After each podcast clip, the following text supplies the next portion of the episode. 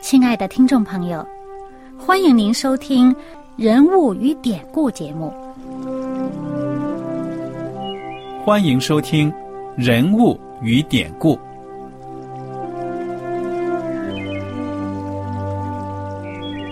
听众朋友们，当你读圣经的时候，不知道有没有过这样的想法？生活在几千年前的圣经人物，与我们这生活在二十一世纪的人有什么相关吗？那些古时候缔造了历史的伟人们，只是些令我们感叹而望尘莫及的对象吗？那些败坏了品德的小人和有负圣托的失败者，难道只是为了让我们嗤之以鼻吗？在这个人物与典故的节目里，我和小燕将与大家一起，通过圣经中的人物和他们的事迹，看看我们能从他们的故事中得到哪些启发，以便用正确的态度来对待我们每天所面对的生活和挑战，共同奔走天国的旅程。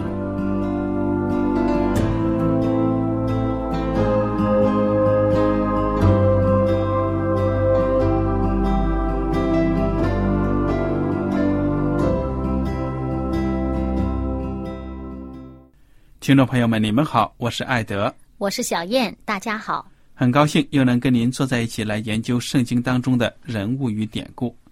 我们上一讲呢已经学习完了《撒母耳记上》的第十七章，其中呢特别讲到了大卫大战歌利亚的这个故事。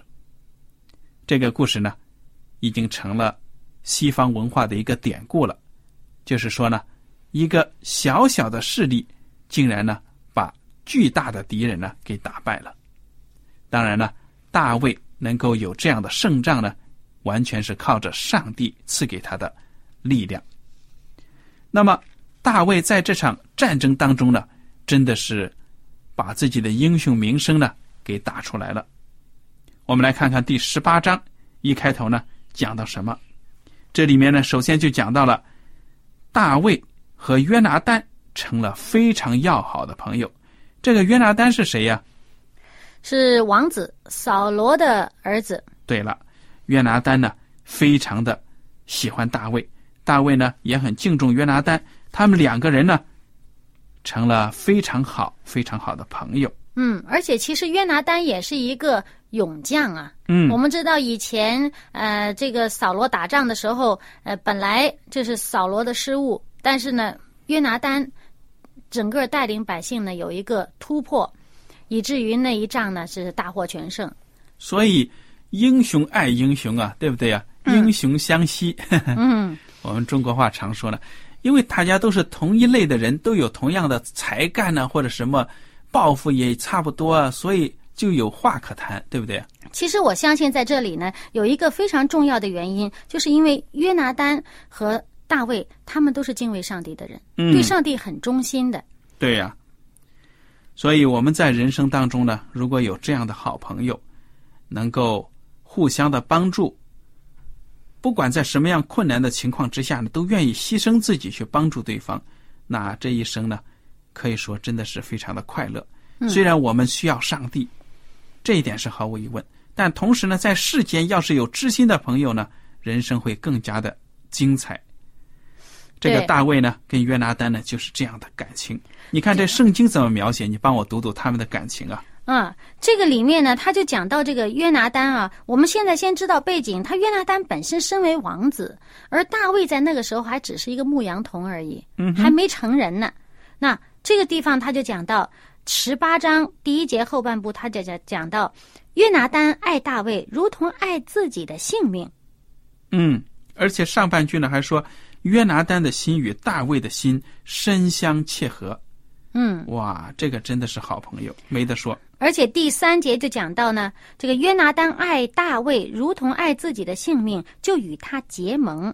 嗯哼，然后他结盟以后有信物啊，就是把自己身上这个战衣、战袍，还有这个刀啊、剑呐、腰带都送给大卫了。嗯哼，那大卫他是一个牧羊童，还没有这些东西嘛？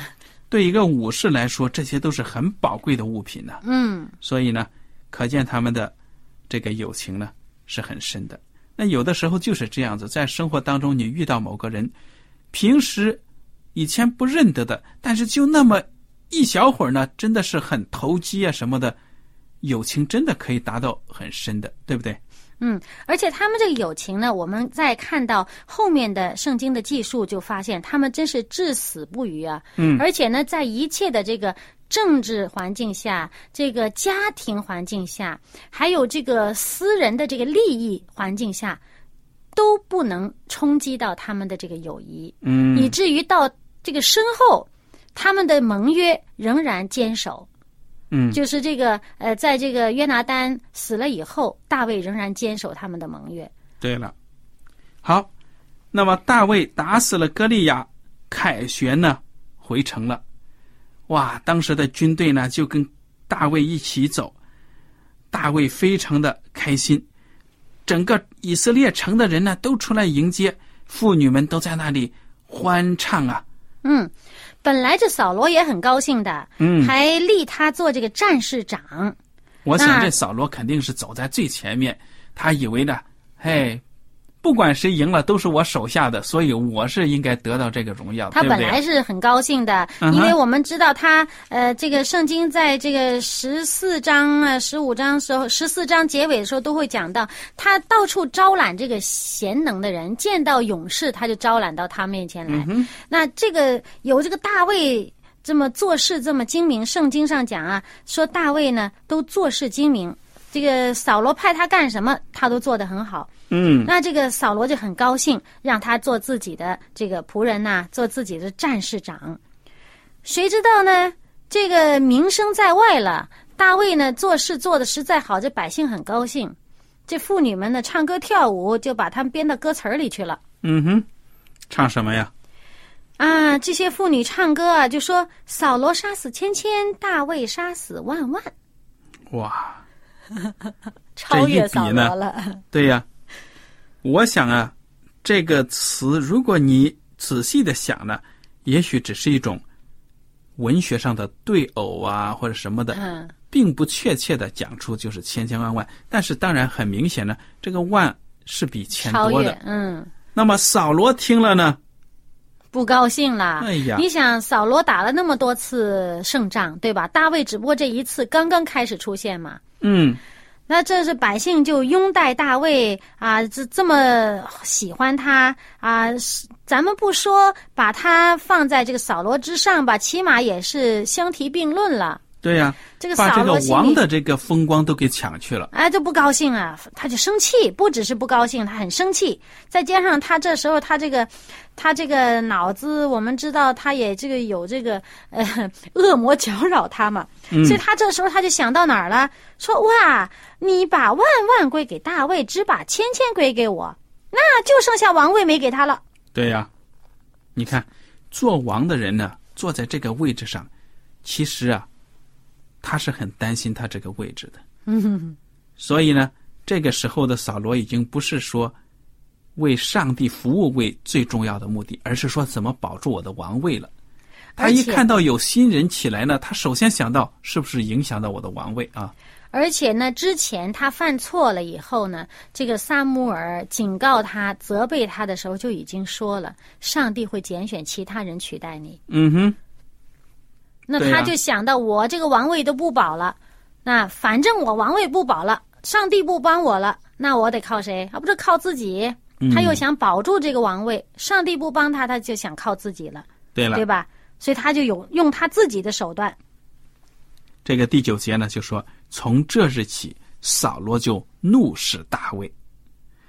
次日，这第二十天嗯节，次日，从上帝那里来的恶魔大大降在扫罗身上，他就在家中胡言乱语。大卫照常弹琴，扫罗手里拿着枪，扫罗把枪一抡，心里说：“我要将大卫刺透，钉在墙上。”大卫躲避他两次，扫罗惧怕大卫，因为耶和华离开自己与大卫同在，所以扫罗使大卫离开自己，立他为千夫长，他就领兵出入。大卫做事无不精明，耶和华原与他同在。扫罗见大卫做事精明，就甚怕他。但以色列和犹大众人都爱大卫，因为他领他们出入。你看，嗯这个扫罗呢，真的是犯起病来，胡言乱语，精神错乱了，所以也很有可能，那个时候大卫跟他弹琴什么，他过完之后都不怎么记得了，嗯精神恍惚啊，不知道自己在做什么，拿枪呢，一心要把大卫这给是杀精死，神病，有那个精神分裂症了。有一种，就是说。就是分裂之后有一种老怕别人迫害自己， 对不对啊？对好像周围都是敌人，嗯，所以呢，不过他的这个很明显，他的针对的就是大卫了。对呀、嗯，不过呢，有的人可能听到您刚才所读的那个，说这恶魔啊是从上帝那儿来的恶魔，这样的扫罗，嗯对呀有人就会觉得，哎，上帝难道派恶魔来搅扰人吗？其实我想呢，这个不是上帝派来的，上帝是至善、至圣、至美的，嗯不至于派恶魔出来。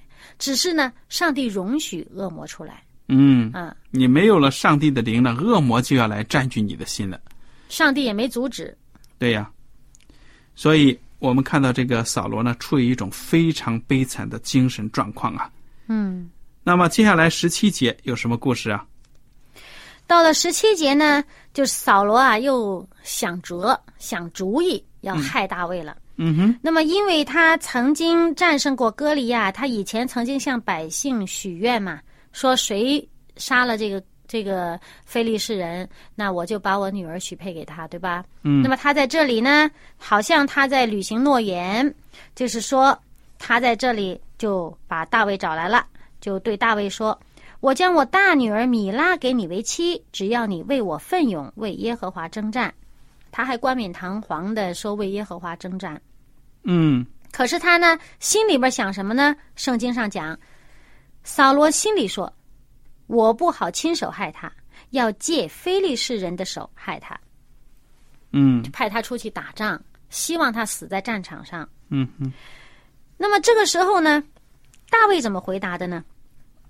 大卫他说：“我是谁呀、我是什么出身？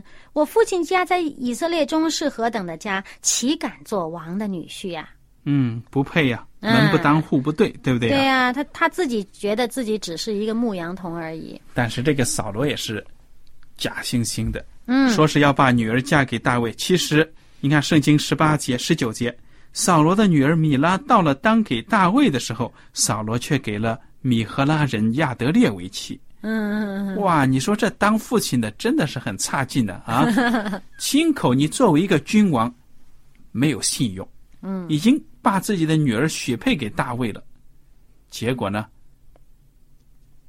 在这关头，那么关紧的时刻呢，哎，又给另外一个人，多随便呢、嗯，那么接下来呢，圣经说了，扫罗的次女米甲爱大卫，哼 这是给扫罗的另一个机会啊。那么圣经上说呢，说有人告诉扫罗说啊，说他的女儿啊，小女儿米甲爱上大卫了。扫罗听了就挺高兴的，啊，这里面因为什么呢？这个圣经二十一节十八章二十一节告诉我们说，扫罗心里说：“我将这女儿给大卫，做他的网罗，好借非利士人的手害他。”嗯于是呢，他呢就对大卫说了：“你今日可以第二次做我的女婿。”哼， 嘴巴你看上看这么说，嗯哼，背地里呢，他就跟他的这些臣仆说了：“说你们暗暗的去跟大卫讲啊，说王喜欢你，这个臣仆也喜欢你，你呀、就是应该做王的女婿的。”那些臣仆就是照这些话说给大卫听啊，想探一探大卫究竟是个什么口风哈、是不是？结果大卫说什么呢？他说：“你们以为做王的女婿是小事儿啊？我是贫穷卑微的人。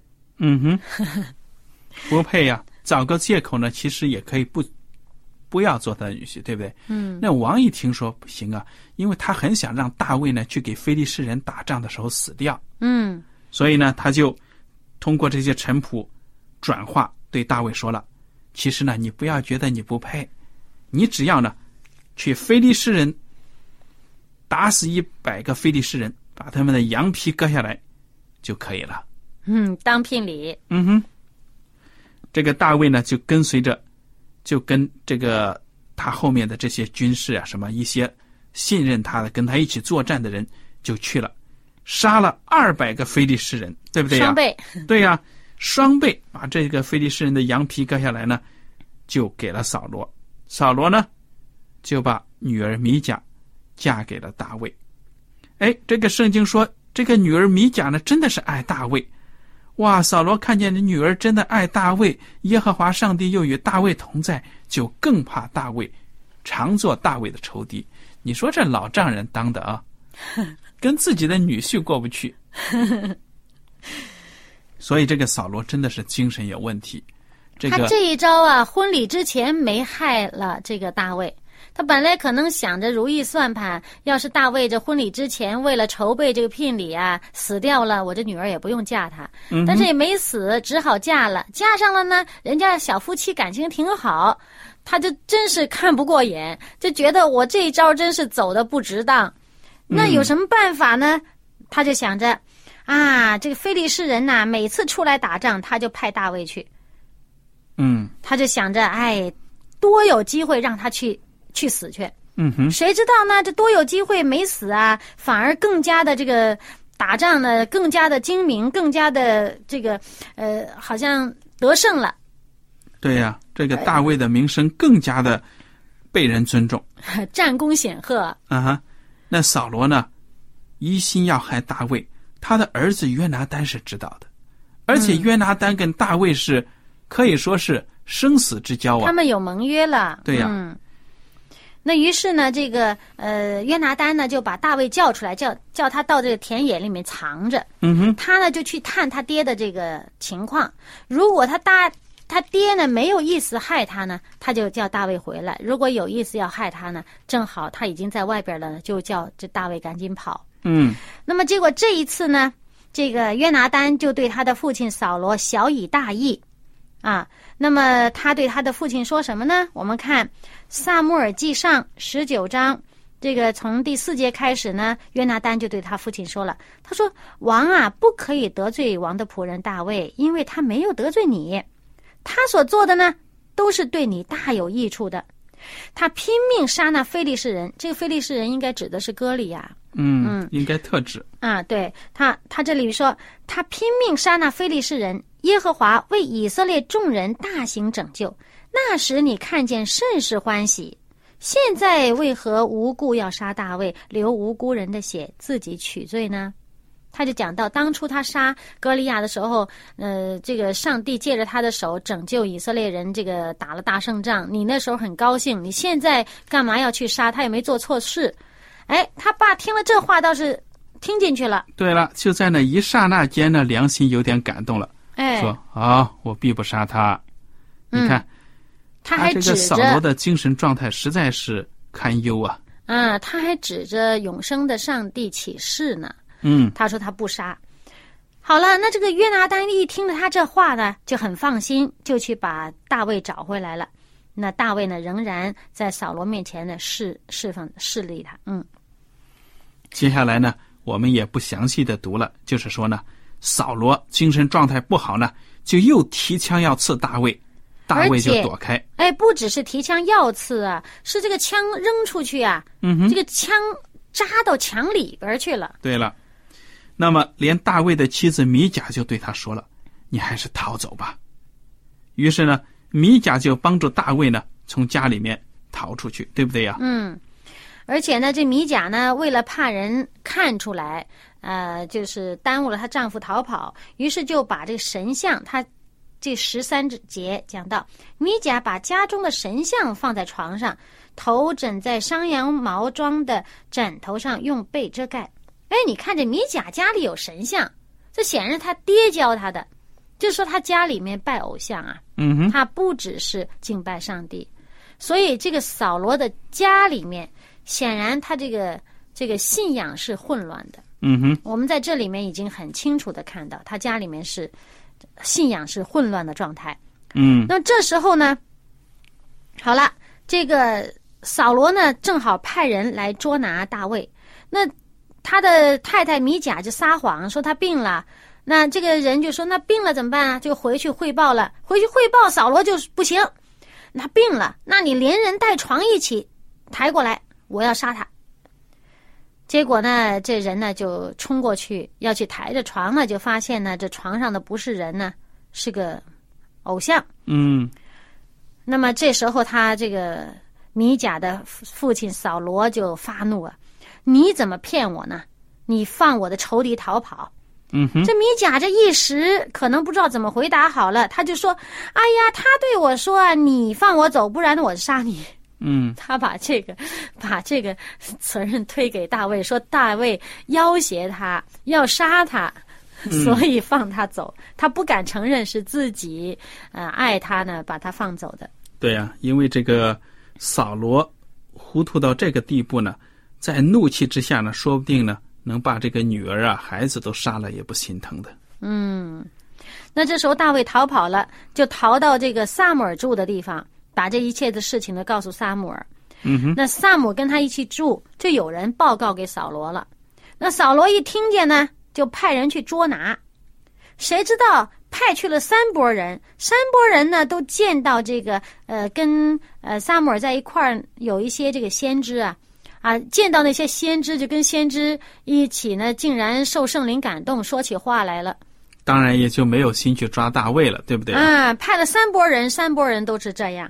那扫罗一听，不行，你们这些人真不行，那我自己去啊！你们抓不来，我自己去抓。结果他走到那儿去，结果怎么样呢？你给我们讲讲。结果呢，他去了之后，哎，没想到上帝的灵呢又感动他，要打动他的良心呢、嗯，哎，这个扫罗呢，就一面走一面说话，一直来到撒母耳这里，见到撒母耳。然后呢，圣经还说呢，还他脱了衣服，在圣灵感动下说话，一昼一夜露体躺卧。哇，你说这怪不怪啊？所以你看这个人呢，你要看被什么灵来占据引领，对不对啊？嗯。要是有上帝的灵呢，你本来很邪恶的思想要都去会消杀失了人的，你是去嗯杀人的，但是呢，也不竟然杀了没有了，在那里讲，还挺安静的。哎，还挺安静。你看，你如果被邪灵、恶魔的灵给占据了，哇，那恨不得随手抓起什么就是东西啊，嗯，哎，对就想杀人呢、所以我们在这里面呢，就想想扫罗他这里面有一句话，他说俗话说，嗯哼那、这个扫罗也列在先知中吗？其实这话在圣经里面第二次出现了，对呀前边还有一次，那一次呢是在扫罗呢刚刚被高利为王。这是嗯萨姆尔刚刚高了他，他还想推脱这个责任，不想做王的时候，嗯哼，那么他那时候去啊，遇到了先知，他就跟先知一起说起说起话来了。嗯，那人家就觉得奇怪，哎，扫罗也是呃会说话吗？也也也是被上帝的灵感动成了先知吗？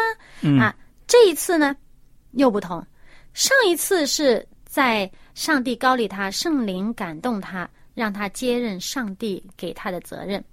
这一次呢，他是要去犯罪作恶，嗯哼，上帝的圣灵再次感动他，嗯让他不要去做的这么错。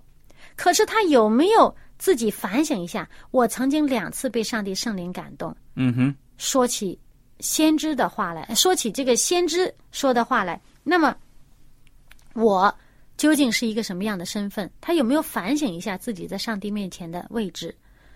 显所以然我没有。们说呢，嗯一个人呢，不要一下子我们就说，哎呀，上帝已经抛弃他了，不要他了。其实上帝还是想挽救他的，嗯，对不啊对呀、嗯上帝不愿意任何一个恶人呢就这样沉沦灭亡。嗯上帝还是利用机会呢，用圣灵来感动他。如果他愿意归回，还是可以得救的。他作为一个王，身份显赫，上帝的灵又降在他身上多次，要感动他。本来是他很有这个机会的，结果呢，他却是当圣灵一离开他不做工的时候，他就去选择恶魔的灵。所哎以你他说自这个己先选择了去做了离弃上帝的事情。对呀、那上帝也啊那圣感灵动就不只动好离他，开他。这对只好离开离开他。那这时候呢，这邪灵就来找他了嗯哼，啊。那么我们再看呢，当时这个大卫呃见到这个扫罗来攻击他了嘛，他就回去去找他的这个盟友啊、约拿丹，就把自己这状况跟约拿丹说。当时约拿丹简直不敢相信他爸爸真是要杀他，因为他爸曾经发誓说不杀的嘛。对呀、啊，那么这时候呢，大卫就说：“我真的是离死就差一步了。对呀、那你想这个约拿丹呢、作为这个大卫的生死之交、结拜兄弟啊，他心里很难受的，嗯，不敢接受这个事实。父亲怎么一心一意要杀大卫呢？我在这里呢，特别佩服约拿丹，就是说呢，他作为一个王子，他也看到了大卫的才能，”嗯，他根本没有为自己着想啊！你想想，那大卫的才能现在已经表现出来了，远远超过扫罗，远远超过约拿丹。而且他的品格对也呀看出来了。那将来就是做王的料啊！你一个约拿丹本来是王子，如果没有人争的话，哎，说不定就传给你了，对不对啊？对啊，但是他没有往这方面想啊，嗯他一直是维护着大卫，所以我说这个约拿丹是一个非常非常，了不起，他的品无私的格人非常高对呀尚。嗯他是任人唯贤呢、嗯嗯，对不对啊？嗯不是任人唯亲的那种。嗯，那么，你说这个约拿丹，后来的故事怎么样？对呀啊那这么个我们很精下彩一的次分解 吧。对呀、对呀、所以我就感觉到这个约拿丹他是个实在是一个佩服的。我还想到在新约的圣经当中呢，还有一个叫约翰的，就是施洗者约翰。嗯嗯嗯，其实约拿丹和约翰这个两个名字呢，其实是同一个名字。嗯，对呀、j o n a t h a n j o n a t h a n 他的嗯简称呢就是 John。嗯所以是约翰，所以这两个名字其实是同一个名字。你看旧约当中有一个约拿丹，新约当中有一个约翰，都是很了不起的人物。嗯实习的约翰是为耶稣基督铺路的，嗯耶稣基督是那要来的一位，拯救世人脱离罪恶的对。。当时那个失去者约翰的声望很高啊，对呀、啊，那个耶稣呢，还没有人呃知道的很多，就有一些人就是离开约翰，就去跟随耶稣的时候呢，那他这个约翰的门徒还有不服气呢，嗯，但是约翰就说了，我必定要降降杯，是不是啊？我必衰衰微微，嗯，他比呢怎么样啊？好像意思就是说呢，身高啊，比我高，所以都有这种谦卑的心。我觉得我们做基督徒呢，应该为了主的圣功呢，要高抬别人，千万不要为了什么自己的位置啊、利益啊、名声啊，去贬低上帝的工人。这个高抬别人，我们要知道我们是不是合上帝的心意。我们最重要的是把上帝放在首位，因为上帝呢是把我们看得非常的重要，他不会使我们这个缺乏，甚至呢说不会使我们受到不必要的贬低的。那么，上帝他看重我们，我们要把他尊为大。好了，今天的学习呢到此就结束了，我们感谢您的收听，我们下次节目再会。再会。